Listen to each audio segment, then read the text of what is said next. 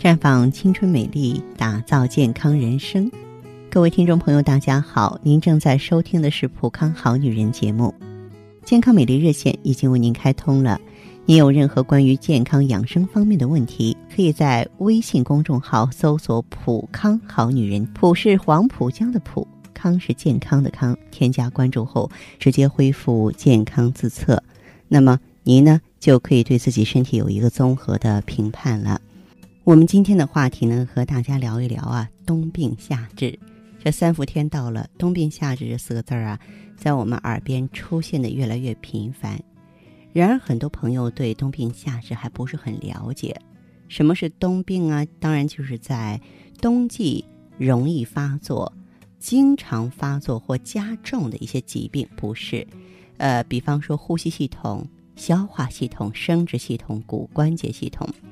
具体来说呢，冬病的易发人群啊，大部分是虚寒性的体质，也就是俗话说的没有火力。他们通常的症状呢，就是手脚冰凉、微寒喜暖、怕风怕冷、神倦、容易困乏。中医叫阳气不足，也就是呢自身热量能量不够，产热不足，寒从内生。这样的人呢，即使在盛夏睡着觉，也要盖被子。穿长袖的睡衣，穿袜子。那么冬病夏治啊，是传统中医按照自然界变化对人体的影响，推算出气血运行在每个节气的变化，并依此制定出的传统的治疗方法。我觉得每个朋友呢，都值得学习和了解。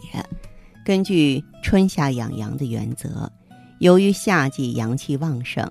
人体的阳气也达到四季的高峰，尤其是三伏天，这个肌肤啊腠理开泄，可以呢这个选取一些穴位的敷贴，或者说坚持药物治疗，能够呢通过经络气血直达病处，所以呢夏季治疗冬病往往可以达到最好的效果。如果说在缓解期服药治疗，能够鼓舞正气。增强抗病能力，从而达到一个防病治病的目的。那么冬病为什么要夏治呢？冬病患者阳气不足，冬季不利排寒；夏季呢阳气生发，毛孔张开，利于排寒。冬病夏防，百病由寒起，寒在夏季生。根据春夏养阳的原则呢，我们就能够把冬病消除在。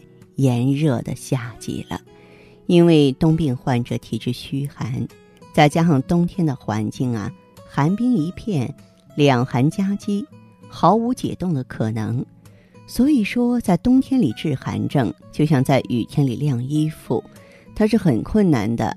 然而盛夏之际呢，外界是暑热骄阳，里面是心火正盛，这时呢，饥寒躲在后背的。膀胱经和关节处最容易被赶出来，但若是阳气衰弱，里面没有推动之力，就会错过排寒的大好时机。再加上有很多人体质啊本来就有些阳气不足，夏天呢再去痛饮去暑的冷饮，然后整天在空调房间里工作，那真是沉寒未去又添心寒呀！要记住，寒气是会沉积的。